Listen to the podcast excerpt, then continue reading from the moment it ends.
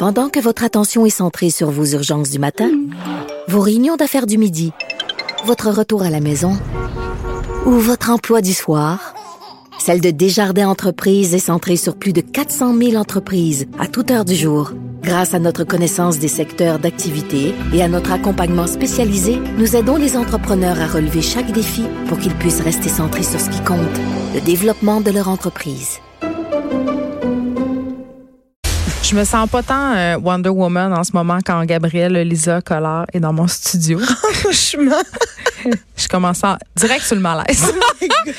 non, mais euh, écoute, je suis contente de te recevoir parce que je te reçois pour ton premier roman. Ouais, c'est pas rien. Non, c'est vrai. Euh, J'espère que ça sera pas le dernier. Je le dis tout de suite en partant. Comme ça, les cartes sont sur la table. Ça s'appelle La mort de roi. Ça a été publié au Cheval Doux en octobre dernier.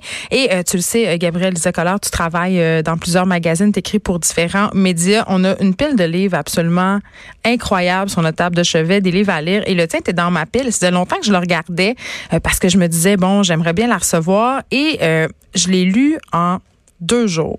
Quand même, hein? J'ai pas beaucoup de temps dans vie. Ça veut dire qu'à chaque seconde où j'avais un temps de libre, je lisais La mort de roi. Euh, je veux pas, je veux pas brûler de punch, mais j'ai envie de te demander, qu'est-ce que tu as voulu raconter avec cette histoire-là? Ben en fait, euh, dans le livre Roi, qui est avec un R majuscule, c'est le nom du chien du personnage, qui est en fait tous les passages qui, qui sont à propos du chien dans le livre sont arrivés dans la vraie vie. C'est l'histoire de mon vrai chien, qui est un berger allemand, qui est mort en 2017. Il y avait presque 15 ans. Je l'avais depuis qu'il avait 10, que moi j'avais 19 ans.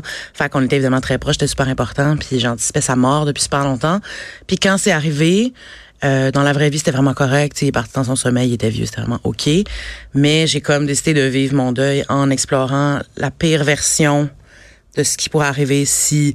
En fait, c'est de là que l'idée est née, en fait, que, mettons, si, si j'étais quelqu'un de différent puis que je le gérais de la pire façon possible, qu'est-ce que ça serait? Puis ça serait complètement craqué puis mettre, comme dans le cas de ce livre-là, à tuer plein de monde. oui, parce que là, euh, ça raconte l'histoire d'une fille qui tue des gens, OK? Euh, pas parce que son chien est mort, mais des suites de la mort de son chien, je pense qu'il y a quelque chose qui débloque en elle. Euh, les vannes s'ouvrent, puis là, elle se met, à, si on veut, assouvir euh, ses pulsions. On va en parler du fait que tu as décidé de parler de la violence euh, chez les femmes. Mais euh, quand même, euh, je lisais une entrevue que tu as accordée dans un autre média. Tu disais parce qu'il y a des scènes assez gore, très, très crues de meurtre de Mhm. personnes. Mhm. Et au début, tu avais l'impression que ces scènes-là, pour toi, elles seraient jouissives à écrire, mais tu as trouvé ça difficile. Ouais, vraiment, en fait. Puis je, je me rends compte, euh, les, les premières scènes de meurtre que je décris, c'est plus... C'est un petit peu plus diffus, tu sais, c'est un peu plus t'es dans la tête du personnage, tu les vis pas tant que ça. Mais on, se demande fin- un peu qu'est-ce qui, tu sais, on se dit, coudon, euh, vas-tu le faire, vas-tu pas le faire? Tu sais, Ouais, c'est comme un peu, je pense qu'on est un peu dans sa tête à ce moment-là. Ouais, pas mal. Puis à la fin, en fait, on, on les vit vraiment, tu sais, comme en, comme en direct, là. Puis ça, c'était un défi que je m'étais fixé de- d'en arriver à écrire ça. Parce que j'avais jamais fait de fiction avant. Fait que c'est assez différent de décrire un truc dans l'action au présent. C'était comme vraiment quelque chose que je voulais faire. Je me disais, tu peux pas juste écrire un, un livre sur le meurtre puis pas comme faire la job. Fait que j'ai dû, faire des recherches anatomiques puis genre, me, vraiment tu me voulais pas, forcer à toi, vivre ça. euh, faire un fondu au noir sur le moment du meurtre, là. Non, ben, non. Pourquoi? Je sais pas. Je je voulais essayer quelque chose de nouveau. Je pense que j'aurais peut-être trouvé ça hypocrite d'une certaine manière pour pour tu sais considérant mon approche à moi, mettons. C'est assez raw, c'est assez euh, journal intime esque dans la façon que c'est raconté. Je pense que ça aurait peut-être été ça aurait pas été pour les bonnes raisons, mettons, si je l'avais pas fait. Je voulais vraiment le faire. Puis ouais, ça m'a bien confirmé. Pas que je me posais tant la question avant, mais ça m'a vraiment confirmé que ce n'est pas pour moi, tuer du monde. J'ai trouvé ça super dégueulasse. J'ai trouvé ça triste, en fait. Ça me rassure quand oui, même oui. que tu Allez. ça. Ouais, il y a pas assez de distance entre toi et moi pour que tu puisses douter. euh, mais ouais, j'avais, j'avais, comme j'étais triste pour ces victimes, j'ai trouvé mine, tout ça, c'était super le fun à faire puis à explorer. Mais Mais en même temps, est-ce qu'il n'y avait dur. pas un peu quelque chose de catharsique euh, là-dedans, Gabriel Lisa Collard, parce qu'on te connaît beaucoup pour ton militantisme. Tu sais, tu as le blog euh, 10 octobre, tu as écrit aussi euh, dans différents euh, collectifs, justement, euh, pour la, concernant la culture du viol. Mhm. Tu milites contre la grossophobie. Euh, mais cette colère-là, bien sûr, là, c'est pas une colère de meurtre. Il y a personne qui va tuer personne.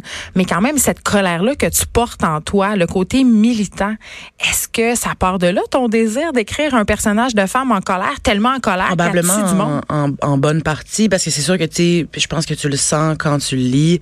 Je pense que c'est ça qui fait qu'on s'attache un peu au personnage aussi, parce qu'il n'est pas complètement...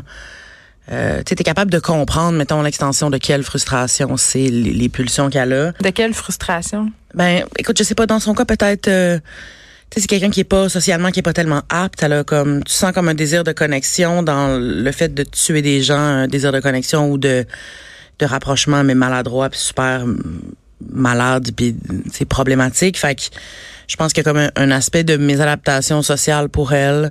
Euh, mais en gros, c'est juste des petites frustrations du quotidien qu'on a toutes. Elle est fruits dans le trafic, fruits après les inconnus, euh, elle décide qu'ils sont plates, mais tout ça, c'est basé sur rien. C'est juste qu'elle va super loin là-dedans. Fait que c'est sûr que j'ai exploré des trucs qui existaient pour moi aussi. Euh, mais j'essayais de le faire sans que ça soit un récit de, de, de vengeance. C'est parce que je, trouvais que je trouvais qu'on l'avait déjà vu. Surtout la violence physique faite par les femmes dans la fiction, il n'y en a pas tant que ça. Ben on veut pas en euh, fait. On veut pas la voir cette violence-là. C'est très tabou de parler de la violence. Euh, euh, crue d'une femme, d'une tueuse en série. il y en a dans la vraie vie, il n'y en a pas tant que ça non plus. Il y en, a, La, recherche montre qu'il y en aurait plus qu'on pense, en fait. C'est que se présentent différemment. Exactement. Puis la recherche s'attarde pas trop à elle parce qu'ils ont des moyens différents. Ouais, genre des infirmières qui patients, des trucs comme ça. Exactement. Mais ouais, c'est vrai. Peut-être qu'on l'histoire nous, nous, montrera qu'il y en avait plein en fait. Ça serait full intéressant de savoir ça. Mais je, voulais justement l'aborder. Je voulais pas comme un récit de violence psychologique féminine. Je voulais pas un récit de violence féminine par vengeance. Je voulais vraiment juste une une protagoniste qui est juste, est juste folle, raide, tu sais, puis à tout du monde parce que c'est carrément une pulsion, pardon. Euh, c'est pour ça que j'ai un peu exploré son enfance, c'est pour que tu vois qu'elle a toujours été malade en fait, elle a toujours été très weird. Puis ce chien-là qui est arrivé dans sa vie, qui a comme donné une une forme d'amour inconditionnel ou comme une relation semi-fonctionnelle avec un, sens des responsabilités, ça l'a comme ça, ça l'a freiné pendant un temps, mais la seconde où il est parti, ça a juste enlevé le, le, le, seul filtre qu'il y avait entre elle puis faire ça. Je pense qu'elle a toujours été ça. Je veux qu'on se parle de la langue dans ton livre. Il y a gros débat euh, depuis quelques années sur euh, cette langue. Doit-elle être figée? Euh, le franglais? toi, tu as une langue très oralisante. Tu utilises aussi beaucoup une syntaxe anglophone, des mots en anglais. c'est un choix d'écrire comme ça? Ouais, ouais, absolument. Déjà, tu sais, je sais que ça s'appelait pas à tout le monde. Mais c'est très poétique. Oui, puis c'est très montréalais. C'est la langue, c'est la langue que j'utilise au quotidien. Évidemment pas quand j'écris, euh, pour des clients, mais pour moi, avec mes amis. Euh, une langue, ça reste un, c'est vivant. Je veux dire, ça appartient à la personne qui la parle. Euh, ça se transforme inévitablement en permanence. Puis moi, je trouve que c'est ok comme ça. Tu sais, je suis pas puriste au niveau du français du tout. Je comprends évidemment là que, tu sais, tout ça, c'est c'est très mais personnel. Mais tu la maîtrises, notre langue, dans le sens où quand tu le dis, quand tu écris pour des oui, clients, oui, évidemment, c'est ça. Puis je maîtrise aussi l'anglais. Tu sais, je fais de la traduction aussi pas mal. Fait que pour moi, c'est une richesse d'être complètement bilingue au point où je peux mélanger ces deux langues-là à ma guise. Tu sais. Mais c'est sûr que si ça reste, ça reste un, style qui est particulier, qui est pas pour tout le monde. Tu sais. Est-ce qu'on t'a le reproché, ce style-là? Ah, souvent, pas par rapport au livre comme tel, mais dans le passé, toujours. Tu sais, tout, tout ce qui est pas, tout ce qui était mes blogs personnels, tout ça, j'écris de la même façon. Tu sais, j'écris comme je parle. Fait qu'il y a beaucoup de franglais. Il y a même des fois de l'anglais carrément. Juste parce que c'est comme ça que je m'exprime. Fait que je, je, je me transformerai pas pour. Mais c'est sûr que ça plaît pas à tout le monde. C'est parce qu'il y a tout un contexte politique, historique au Québec qui fait qu'on est un peu plus si j'étais latina puis que je mettais des, des, des, des, mots en espagnol dans mes phrases, je pense pas que ça les gens réagiraient de la même façon. Fait que là, c'est vraiment parce que c'est l'anglais puis qu'on est ici, c'est qu'il y a un contexte. Je sais que ça peut froisser. Mais écoute, euh, je m'en fous si j'écris comme j'écris, c'est comme ça que je parle, c'est ma version du français, puis je la trouve absolument fantastique, puis Mais riche, puis euh, valide. T'as dit froissé, je m'en fous un peu. Je trouve ça intéressant. Oui. Est-ce qu'il y a un petit côté de toi qui est un peu pugnace, combative? T'aimes ça euh, mettre la marde?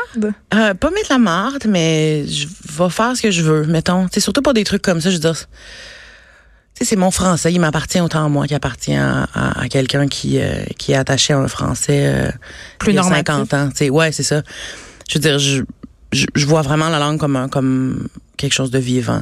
Puis je trouve que c'est ça qui est intéressant. T'sais, ça se transporte, ça se transforme toujours. Ça va continuer de se transformer.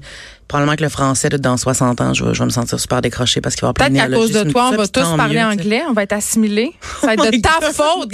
non.